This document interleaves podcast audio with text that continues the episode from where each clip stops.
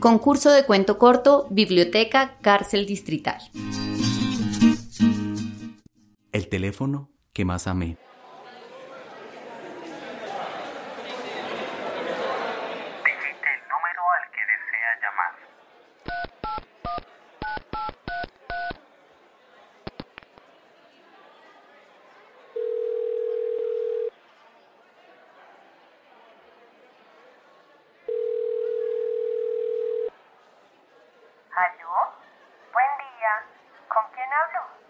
Hola, linda.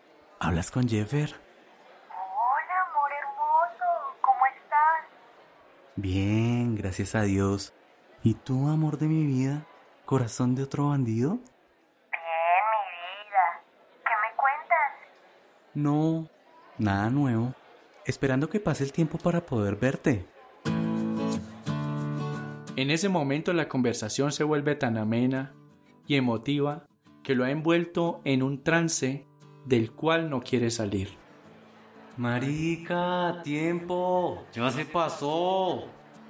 Estas palabras me han sacado de aquel trance.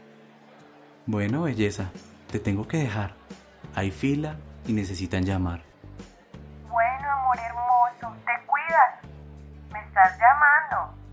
No olvides que aquí me tienes si necesitas algo.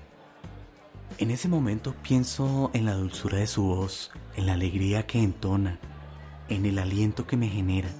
Pienso también en cómo esta mujer tan llena de cicatrices por el pasar de los años no ha perdido su alegría, amor y el carisma que le han caracterizado siempre.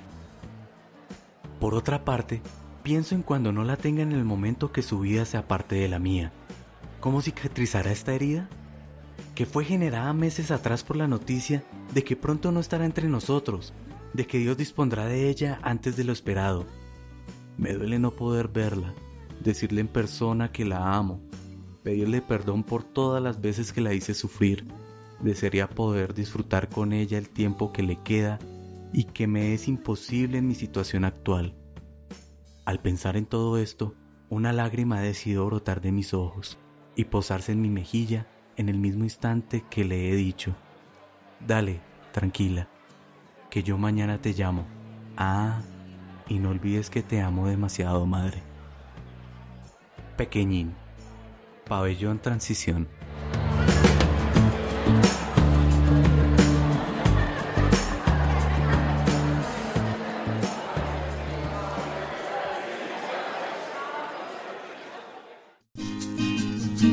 Cuarta versión, Cicatrices 2020.